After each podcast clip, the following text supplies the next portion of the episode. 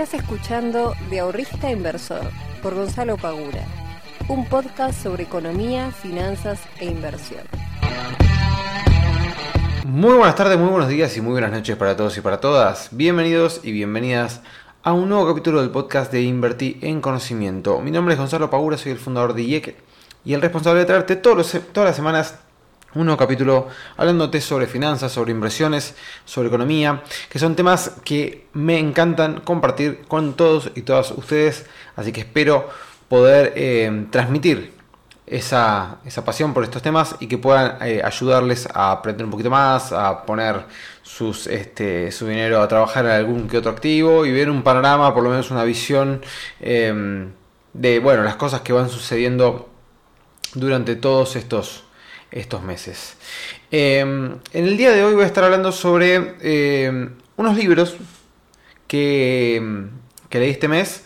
Este, quería compartirles una devolución porque muchas veces me preguntan, sobre todo en Instagram, che, qué libros, no sé, recomendadas para finanzas. Y no solamente me parece que está bueno leer sobre finanzas, sino que también está bueno leer sobre un montón de otras cuestiones que son súper interesantes. Em, a veces me he llevado cada chasco que es impresionante, pero bueno, eh, voy a estar haciendo una, forma de review sobre estos, eh, estos tres libros que me tocó leer este mes. Pero antes, como siempre, vamos a hacer un breve repaso sobre lo que estuvo sucediendo en la jornada del día de hoy, jueves 30 de junio, terminando el mes, eh, terminando los primeros seis meses del año. Bueno, primero que nada tenemos noticias sobre economía, donde dice que la economía creció un 0,6% mensual en abril este, dando como cierre un acumulado eh, del 5,7 en el primer cuatrimestre del año. Recordemos que el año pasado el crecimiento económico había sido del 10,3, si mal no recuerdo, 10, algo, si me parece que 10,3. Em, obviamente sobre un 2020 muy malo, de una caída, no me acuerdo del cuánto, pero creo que del 9 y pico, creo 9,9%, 9, sí, algo por el estilo 9,8 de caída, si es que no me estoy quedando corto, del 2020.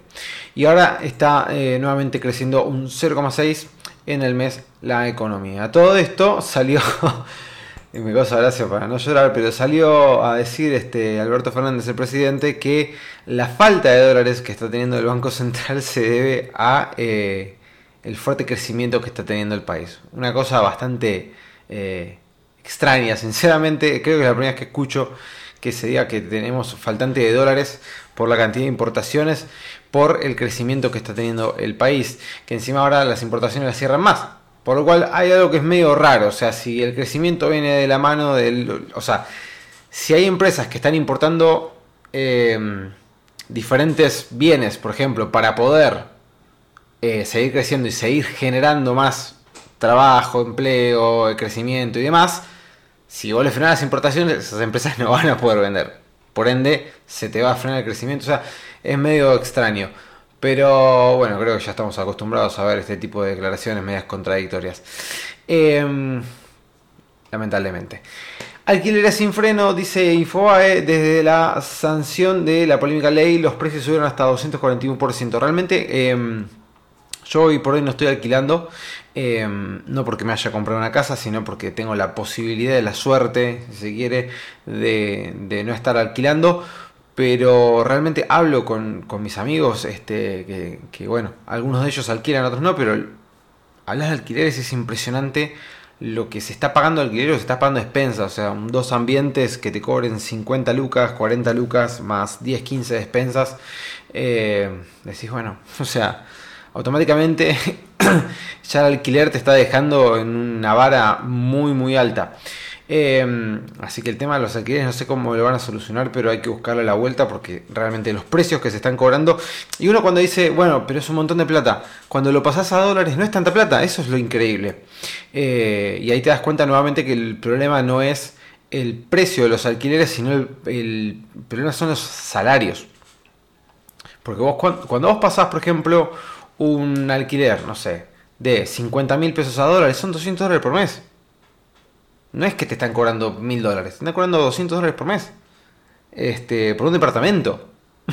¿Se, dan cuenta de la, incoherencia? O sea, imagínense, yo me compro una casa o un departamento en Caballito para cobrar 200 dólares por mes.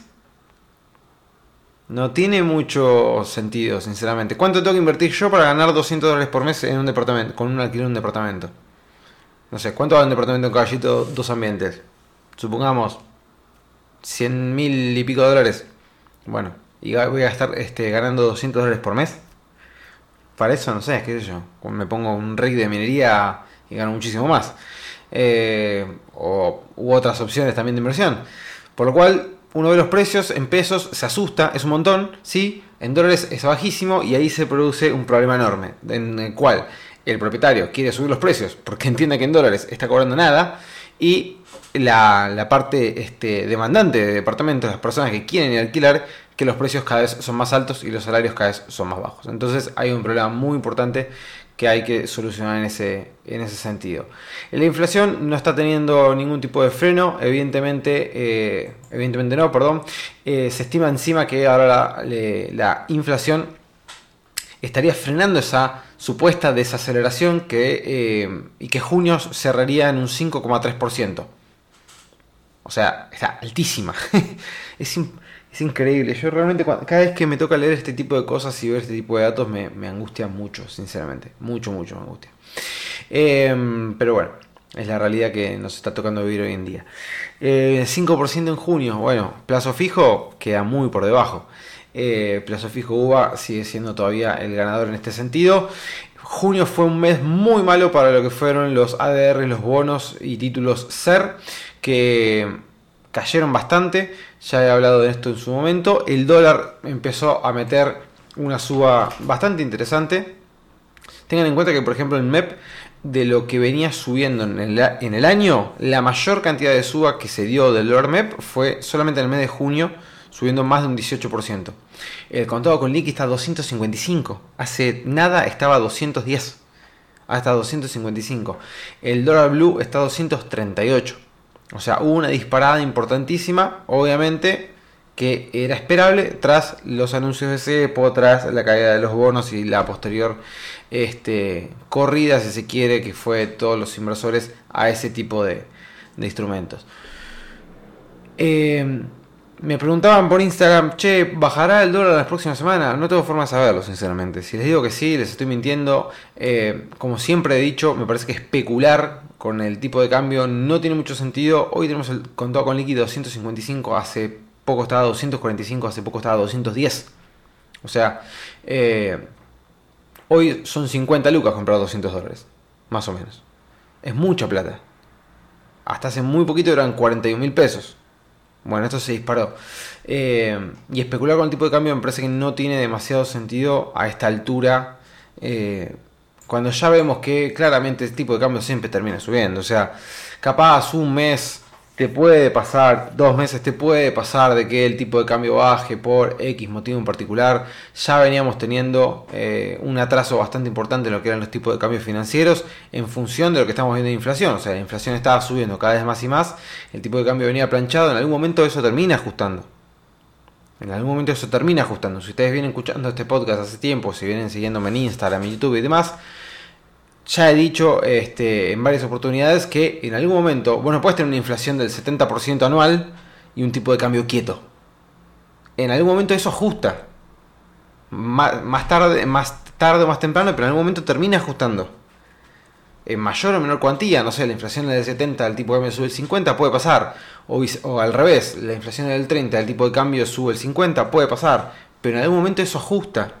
No puedes tener un tipo de cambio quieto o muy quieto, muy estático, eh, y que la inflación no, te para de crecer. En algún momento termina ajustando. Porque si no el tipo de cambio este, real te termina quedando cada vez más caro, por lo cual eso termina después ajustando nuevamente.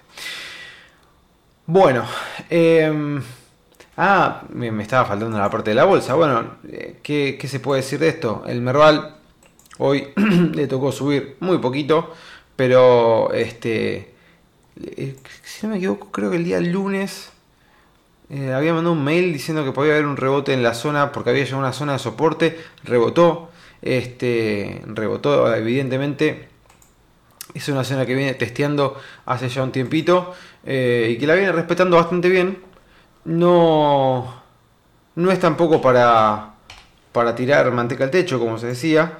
Pero bueno, sirve para aquellos que quieran hacer algún tipo de, de trade en particular. Eh, o no sé, con Banco Galicia, eh, o por ejemplo con IPF, o con, cualquier acción que esté dentro del Merval. Pero, digamos, la zona de soporte que, venía este, convalidando en los 82.150 puntos, la, la volvió a testear, volvió a dejar una suba del 8% en pesos. De vuelta, a largo plazo el Merval sigue dando pérdidas, pero para hacer algún que otro trade me parece que puede llegar a ser interesante. De la mano de Bitcoin lo tenemos en este momento por debajo de los 19 mil dólares. Se está poniendo muy, muy heavy el panorama para Bitcoin, en el cual si sigue cayendo va a ir a buscar obviamente su mínimo anterior, que fueron los 17.700 eh, dólares, que si se llegan a romper, el objetivo primario podría ser los 16.570 y unos 15.131 como segundo objetivo. Si no, si empezamos a repuntar desde acá este, y respeta los, eh, los retrocesos de Fibonacci, hay que ver cómo cierra esta vela, pero si lo llega a respetar podemos pensar en unos 23.200 dólares aproximadamente como una suba de corto plazo. Pero realmente con esta caída que está teniendo quedando por debajo de 19, el panorama se pone bastante, bastante áspero para lo que es eh, el mundo Bitcoin, el mundo criptomonedas. Hay muchas cripto que ustedes, si se fijan, cuando Bitcoin empieza a caer, ya no caen con tanta fuerza. O sea, hay una, hay una especie de demanda que está muy latente a la espera de que esto frene como para dar impulsos importantes a eh, varias, eh, varias criptomonedas que han sido muy golpeadas, muy, muy, muy, muy golpeadas durante todos estos meses, eh, cayendo nada, 80, 90% de su precio máximo de cotización y que realmente cada vez que, que Bitcoin hace un parate, tiene algunas subidas interesantes del 50%, del 30%, por lo cual eh, hay que estar atentos, hay que estar atentos a ver cuándo puede llegar a frenar esta sangría como para poder ver de tomar posiciones alcistas para aquellos que no estén shorteados o que no estén familiarizados con el tema de shortear en una, en una criptomoneda, ya sea con futuros o, mismo con los tokens. Em, y por el lado del Standard Poor's, hoy le tocó bajar, había rebotado en los 3.642 puntos, aproximadamente un casi 8% y ahora viene hace cuatro jornadas retrocediendo un poquito. Eh, esto puede tomarse como dos, si se quiere, dos caras este, distintas de la misma moneda, ya que podemos pensar que esto fue un rebote para que nuevamente venga un impulso bajista o si esto se mantiene más o menos en estos, eh, en estos precios, podemos pensarlo porque por ejemplo ahora tocó el 61.8 de Fibonacci y terminó subiendo un poquito más. Como pensarlo como un posible lugar para buscar un nuevo impulso o un nuevo rebote si se quiere alcista. Por el momento la baja continúa y no hay indicios claros de que haya terminado. Por lo cual tanto Estados Unidos como el mundo cripto siguen en tendencia bajista y todavía no hay nada que nos pueda llegar a dar una idea de que esto ha finalizado, que estamos en un piso y que acá vamos a empezar a subir de manera sistemática. Así que aquellos que quieran tomar posiciones, eh, obviamente que lo pueden hacer, pero sepan los riesgos que, eh, esto conlleva. Bien, sin más preámbulo, vamos a meternos entonces al eh, tema del día de hoy. Les voy a compartir tres libros que me ha tocado leer este mes. ¿Por qué digo esto de me ha tocado leer este mes tres libros? Bueno, yo a principio de año, o mejor dicho, a fines del año pasado, en diciembre, haciendo una, una, ¿cómo se llama? Una evaluación de los libros que había leído eh, y cuántos había leído, me propuse para este año, para el 2022, leer, si, no me si no me equivoco, 40 libros.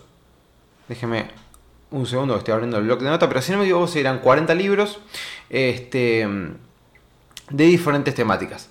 A mí hay algunas temáticas que me resultan muy, eh, muy agradables o que me gusta profundizar, eh, que son por ejemplo obviamente las finanzas y economía, eh, pero también me gusta mucho la parte de que es lo que es filosofía, historia, filosofía, historia, también un poco de psicología, o bastante de psicología, eh, un poco de filosofía y un poco de historia, eh, que son temas que me gustan, que son temas que con el correr de los años le he agarrado un poquito el gustito.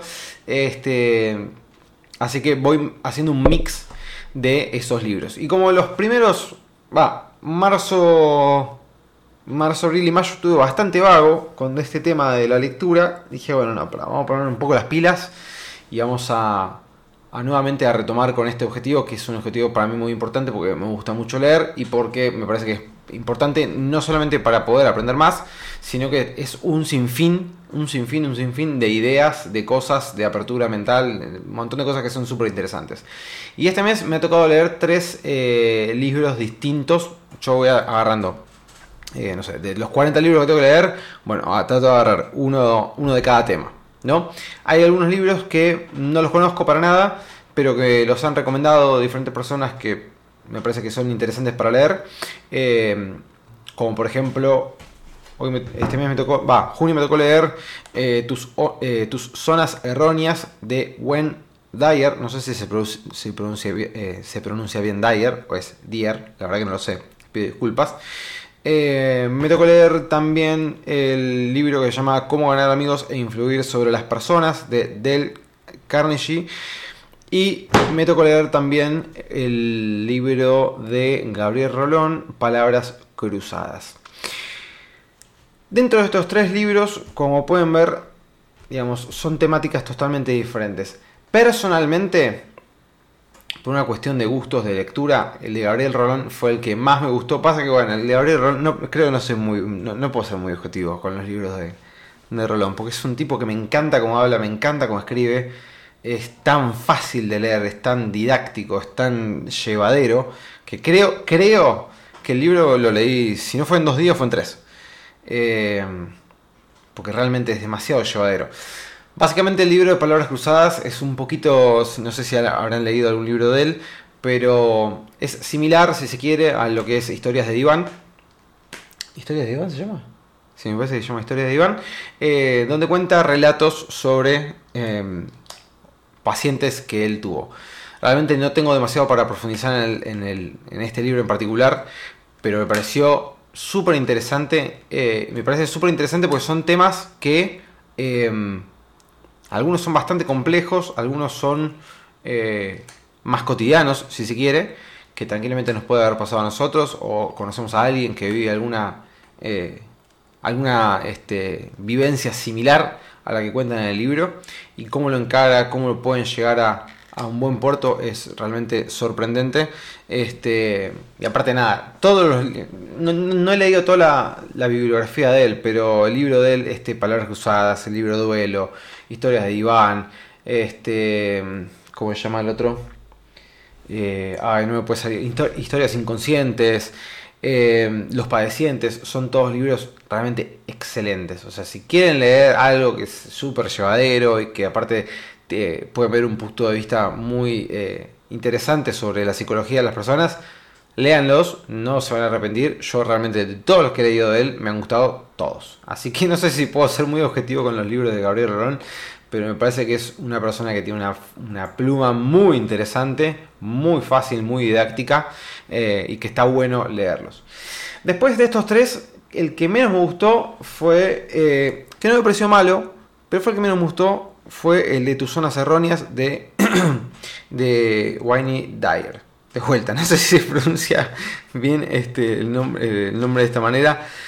Em, pero no me terminó de convencer. Es un libro, eh, mismo en el libro dices de autoayuda, de superación personal. Creo que es el único libro que tengo de autoayuda y superación personal. Em,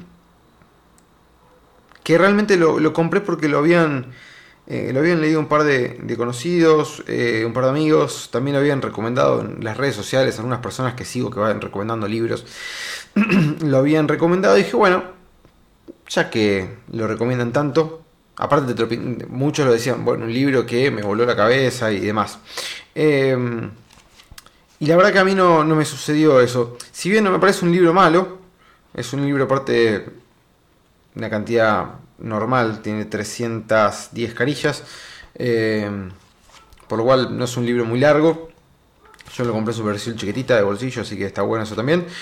Eh, pero es un libro que nada, ¿no? va, tocando diferentes, eh, diferentes puntos de la vida personal que uno puede ir solucionando. Como por ejemplo el, este, el no sé, por ejemplo, arranca hablando sobre el, el hacerse cargo de uno mismo, el amor propio que, deberíamos todos tener por nosotros mismos, eh, el no necesitar, por ejemplo, la aprobación de los demás, como uno cuando va haciendo cosas pensando en la aprobación de los demás, eso hace que estemos dejando de pensar, por ejemplo, en nosotros mismos, en lo que a nosotros realmente nos interesa, que en definitiva la aprobación de los demás no debería importarnos demasiado.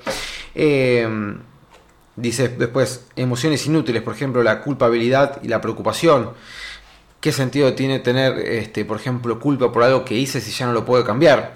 ¿Qué sentido tiene, por ejemplo, estar preocupándome por algo que todavía no sucedió? Si total, haga lo que haga, no voy a saber si eh, la decisión que tomé es correcta o no. Hay un montón de cosas que son interesantes, por ejemplo, el tema de la, culpabilidad, ¿no? Decir, bueno, che, hay algo de, no sé, de lo que me arrepiento y eso me genera culpa. Bueno, ¿qué sentido tiene estar pensando eh, en eso constantemente si total ya está, ya lo hice, no lo puedo modificar? Y ustedes dirán, che, vino un podcast de finanzas y qué tiene que ver con esto. Bueno, les quería compartir, ya que muchos me han pedido que les comente qué libros leo o recomiendo, les estoy comentando una review de los que me tocó leer este mes. Eh, con lo cual podría, si se quiere hacer una especie de de reflexión sobre el tema, ¿no? Decir, bueno, ¿tiene sentido sentir culpa sobre algo que ya sucedió? Quizás no, no tiene demasiado sentido si lo vemos desde un lado más objetivo. Ahora, ¿es inevitable? Tenemos la capacidad como para decir, no sé, no sé, le fallé a tal persona o, pasó tal evento y, actué mal. Eh, ¿Tiene sentido? O sea, ¿tiene sentido? Quizás no. Ahora, ¿es evitable? Y quizás, no sé si es tan evitable. Eh, lo podemos trabajar, obviamente, como para decir, bueno, listo, soltemos este tema, ya está. Ahora, dependiendo de la gravedad del, suceso en sí, eh, va a ser más fácil o no poder soltarlo. Quizás lleve muchísimo trabajo este, para poder dejar de sentir culpa por, algo en particular. Este, después nada, tenemos la trampa, no sé, te, te dice la trampa de la justicia, ¿no? Pensar que algo es injusto o justo, y te dice que las cosas son lo que son. Lo cual acá entramos en un paradigma interesantísimo para mí, que, no sé, me encantaría poder debatirlo, este, pero el, tema de, che, esto es injusto o, no, ¿no? El, hecho de, no sé, eh, le dieron el, trabajo a otra persona que y no me dieron a mí, es, es la verdad que es totalmente injusto, o aquel, aquella persona le dieron un aumento de sueldo y a mí no, eso es injusto. Bueno, hay que ver si estamos en un lugar, en un mundo en el cual tenemos que esperar a que el mundo sea justo? ¿Por qué deberíamos esperar cierta justicia divina a que las cosas sean o no justas? ¿Cuál es el parámetro de decir esto es justo, esto no? ¿En función de qué? Porque para mí algo que es injusto quizás para otra persona sea algo justo. Entonces, ¿quién define lo que es justo o no? Bueno, así podemos, me, puedo ir por las ramas, pero hay cosas que quizás eh, no me terminaron de convencer demasiado del libro. Eh, no sé, me parecieron quizás, eh, o no sé, hay una parte que te habla de la ira, ¿no? del enojo. Eh, dice, bueno, adiós a la ira, ¿no? Y empieza a hablar, empieza a tematizar sobre eh, el enojo, la ira, de decir adiós a la ira, dejar de sentir enojo por estas cosas, tratar de tomártelo por esta, esta otra forma. No sé, vas por la calle manejando, se te cruza un auto o te tira, no, no sé, viene el bondi, te tira el bondi encima y no, bueno, no te enojes, trata de tomártelo. Bueno, qué sé yo, hay cosas que me parecen un poco más... Eh, que esto yo lo hablo con mi novia y me dice, no, pasa que vos sos... en estas cosas no crees, vos sos muy pragmático, bueno, qué sé yo, quizás sí. Eh, pero viste como tratar de todo tomarlo de una manera objetiva y bueno, no te enojes, buscarle siempre el lado positivo, es como, bueno, no sé, me parece como un poco idealista en cierta en cierto sentido. Pero bueno, hay cosas que son interesantes igualmente, ¿no? Y en la última parte te empieza a hablar de cómo empezar a quitar lo que él llama que son todas estas cosas erróneas en tu vida. Que eh, vos cuando puedes quitar la ira, cuando puedes quitar la culpabilidad, cuando puedes quitar la preocupación, che, ¿me meto en esto o no me meto?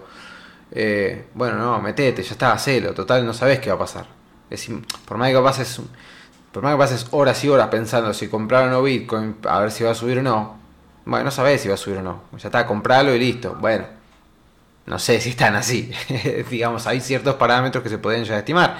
Eh, pero hay cosas que están buenas, a mi entender, hay cosas que no tanto. No sé.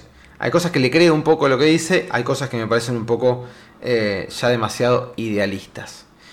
Quizá porque yo no lo sea, o no lo sé, pero, pero bueno, si alguien lo ha leído y tiene alguna opinión al respecto, o quieren que profundice sobre este libro, por ejemplo, me dicen, che, me gustaría que hagas una, no sé, una review sobre XX capítulos, eh, lo hago, no tengo ningún problema, como hice en su momento con el libro de este, ¿cómo se llama? Padre rico, padre pobre.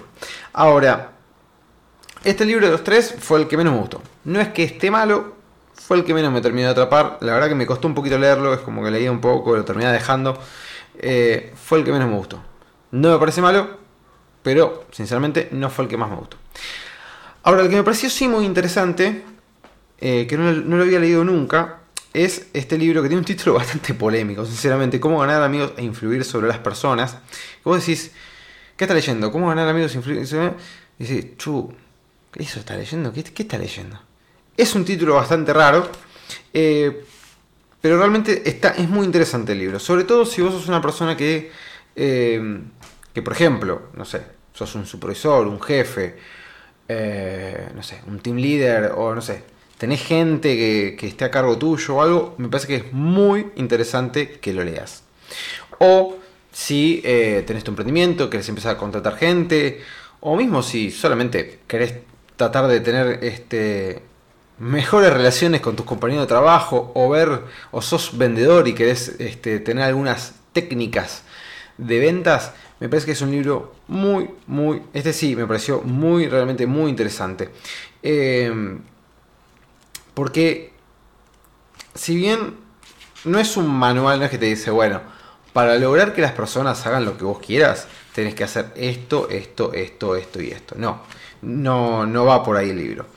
Pero eh, si te van este, diciendo, por ejemplo, seis maneras de, agradar a, los demás. ¿no? no quiero hacer demasiado spoiler, eh, léanlo, pero eh, no sé, por ejemplo, algo que muchas veces no, sucede cuando nosotros estamos trabajando, ¿no? Interesarse de manera real, de manera sincera por lo que el otro le está contando. ¿no? En vez de estar contando nosotros siempre tus logros, sino escuchar a los demás y buscar que ellos estén diciéndote cuáles fueron sus logros y vos empatizar con eso y, ser sincero el momento. Obviamente eso le va a caer muchísimo mejor a la persona que estar escuchándote a vos constantemente decir que metiste 7 goles el fin de semana, que sos el mejor del mundo y demás. Eh, no sé, después te habla de técnicas fundamentales para tratar con las personas. Te hable de eh, lograr que los demás piensen como usted, por ejemplo. Bueno, de qué manera yo puedo hacer en un debate o inducir a la persona a que vea mi punto de vista y que no se cierre solamente en el suyo. Quizás después no termine eh, opinando lo mismo que yo, pero por lo menos le hago llegar mi punto de vista de una manera mucho más amena como para que lo pueda asimilar, lo pueda procesar y quizás encontremos algún punto en el medio que sea interesante. Este, después te dice cómo cambiar a los demás sin ofenderlos ni despertar resentimientos. Esto es algo típico que pasa, ¿no? El hecho de no sé, si sos el jefe o supervisor, el gerente, lo que fuere, tener que darle una indicación a un, este, a un subordinado y se lo puede tomar mal o se lo puede tomar bien. Dependiendo, e, ¿Eso de qué va a depender? O sea, para la misma, eh, para la misma eh, accionar, o sea, para, para corregir lo mismo a la persona, dependiendo de la manera que se lo transmitas, dependiendo de la manera que se lo digas, va a tener un impacto positivo o negativo en la persona que lo recibe. Esto es claro, o sea, muchas veces eh, sucede que te viene tu, no sé, el típico jefe con el látigo, no, hagan esto, pa, pa, pa, pa, pa, pa. Y vos lo terminas haciendo porque te lo dice tu jefe, porque tu trabajo y demás, pero lo haces de mala gana, muy probablemente no estés trabajando con la mejor eficiencia que vos puedes este, llegar a producir, eh, vas a estar reputeando a tu jefe por lo bajo, eh, no te va a caer bien, vas a ir al laburo de mal humor, pues sabes te lo vas a tener que fumar todos los días diciéndote lo que tenés que hacer. Ahora, si vos en vez de tener eso, tenés una persona que te lo dice de otra manera, te pide las cosas de otra manera, eh, te lo pide de buena manera, o no sé, te equivocaste en algo, te dice, che, está buenísimo lo que hiciste, eh, fíjate, la próxima yo sé que lo vas a hacer mucho mejor, fíjate acá, no sé qué, hubo un par de, errores ortográficos, nada, fíjate, la próxima de corregirlo en ese sentido, pero el trabajo estuvo buenísimo. En cambio le decís, che, fíjate, estás escribiendo como el culo. ¿Cómo vas a escribir así? Esto está todo mal. Son dos cosas totalmente diferentes que la persona la próxima vez que lo vaya a hacer va a prestar más atención en la ortografía y demás. Eh, me parece que este libro en particular es un libro que no hay que leerlo una sola vez, sino hay que ir desmenuzándolo de a poco. Yo es la primera vez que lo leo, muy probablemente lo vaya a leer nuevamente, eh, no en un futuro cercano, pero sí eh, me he hecho algunas anotaciones y hay algunos temas que me parecieron realmente muy interesantes. Sobre todo teniendo un emprendimiento, ¿no? Me parece que, la verdad que me llevé muchas cosas muy interesantes para poder aplicarlas. Y uno, aparte, hay cosas que decís, che, está bueno esto como para ver, vamos a, llevarlo a la práctica este, con, no sé, con los afectos, con tus amistades, con tu familia. Eh, quizás aparte te hace dar cuenta, así, mm, che, yo soy un poco de estos, ¿eh? de los que hablan de esta manera. Me parece que esta otra manera que propone es un poco más interesante para, para poder llegar a encarar una conversación con una persona. Eh, así que bueno, estos fueron los tres libros que he leído. Cómo ganar amigos e influir sobre las personas. Eh, tus zonas erróneas y palabras cruzadas de Gabriel Rolón. Este mes de julio, ¿cuáles son los libros que me tocan? Me toca Filosofía a martillazos, tomo 1. No puedo pronunciar el apellido de esta persona. Darío es el filósofo, eh, sale en la tele, todos los conocen. Pero realmente no sé cómo es el apellido. Tiene un apellido muy este, difícil de pronunciar. Eh, filosofía martillazos, tomo 1. ¿Cuál era el otro? Esperen que tengo acá la lista. Eh, ¿Dónde está? ¿Dónde está? ¿Dónde está? Eh, ¿Dónde estás? Ta, no lo puedo encontrar. Y les estoy haciendo perder tiempo a ustedes. Perdón, les pido mil perdones. Eh, bueno, no lo puedo encontrar. Pero ya lo voy a encontrar. Uno era ese, Filosofía Martillazos, este, de Darío no sé cuánto. Eh, el otro era uno que ya he leído, que es Vivir del Trading, de Alexander, Alexander Edler. Ese ya lo leí, pero lo quería volver a leer. Este, porque es un libro que me pareció bastante interesante. Hay cosas que yo hago con los libros de finanzas, no sé si está bien o está mal, que ya he leído. Eh, ah, y el Manifiesto Comunista. Eh, de Marx y Engels. Que bueno, nada. Seguramente muchos de ustedes quizás lo hayan leído. Yo realmente no lo he leído. Así que. Y ustedes dirán, che, ¿por qué te pido a leer el manifiesto comunista? ¿Por qué no? ¿No? A mí me interesa leer todo. Sinceramente. Todos los pensamientos. Del comunismo, socialismo, liberalismo, peronismo. Eh, no sé. Todos los pensamientos me parecen súper interesantes. Cada uno tiene su punto de vista. Después, no sé, tenés que coincidir o no más con uno o con el otro. Eh, no me caso parte con ninguno. ¿Viste? Todos te dicen, no sé, no, porque yo banco a. Bueno, banquen las ideas, porque muchas veces te puede pasar que esa persona que está bancando después se manda alguna. No sé, por ejemplo, lo que pasó ahora con Javier Milei, eh, que salió a decir lo de los, la venta de órganos y, todo eso, ¿no? Este, y bueno, muchos dicen, no, yo banco Javier Milei en todas, todo lo que diga es mi religión. Y bueno, ¿viste? te tira esa y después hay que ver si te la bancas también, si opinas lo mismo. Entonces, busquemos ideas. Y la verdad que tenía ganas de leer el manifiesto comunista, eh, tenía ganas de leer un poco del marxismo, así que nada, me voy a meter de lleno en ese, tema también. Y el otro era Vivir, del Trading de Alexander Edler, que eh, es un libro que ya leí y quería volver a leerlo para... Siempre me gusta empezar a leer un poquito más los libros que, que ya he leído en algún momento, porque aparte es un libro que leí hace muchísimos años. Y mm, hay cosas que son interesantes de ese libro, las recuerdo que son, son interesantes y las puedo sacar para armar, más contenido y demás. Eh, quizás algo que cuando yo termino leyendo esos libros digo, bueno, toda la parte que, porque se replica mucho, ¿no? Que bueno, eh, ¿qué es el RCI? ¿Qué son las medias móviles? ¿Qué es el estocástico? No sé, si agarras cinco libros de finanzas diferentes, todos te hablan del estocástico, todos te hablan del RSI, todos te hablan de las medias móviles. Bueno, toda esa parte generalmente la paso de largo o la leo muy por arriba, muy rápido, porque no me interesa ya a esta altura ponerme a leer qué es una media móvil, no solamente porque ya lo sé, sino porque tampoco me interesa cómo se está calculando la media móvil y que me lo están explicando en cinco, libros diferentes. Em, pero bueno, sí, rescatar algunas cosas, no sé, cuando te hablan de psicotrading, cuando te hablan de money management, cada uno es como que tiene su receta. Eh, y está bueno poder agarrar distintas recetas de autores que lo que aparte pasa con estos libros, que muchas veces me dicen, che, ¿recomiendas este libro? Sí, pero también tengan cuidado porque muchos de estos libros se han escrito en 1980, 1970, 1930. Entonces, Ojo con eso, porque los mercados han cambiado mucho, los mercados son más volátiles, los mercados son más rápidos y existen instrumentos que antes, por ejemplo, no existían. Entonces, también tengan en cuenta eso, porque muchos te dicen, bueno, la estrategia de tal cosa, y usa este, este indicador. Y capaz, los regímenes de volatilidad que existen hoy ya no sirven esos indicadores, o no dan los resultados que daban en su momento. Entonces, siempre que lean algún tipo de este, eh, este tipo de estrategias o cosas, verifíquenlas, hagan backtesting y demás. Después hay varios libros más que tengo para leer. Eh, no les quiero aburrir demasiado, pero por ejemplo, eh, quería leer este, La fatal arrogancia de Hayek. Eh, Camino de servidumbre también de Hayek. ¿Qué es el peronismo de Perón a Kirchner? La economía de Perón. Coaching financiero personal de Mariano Pantanetti, que creo que ya leí ese, no me acuerdo. el engaño populista.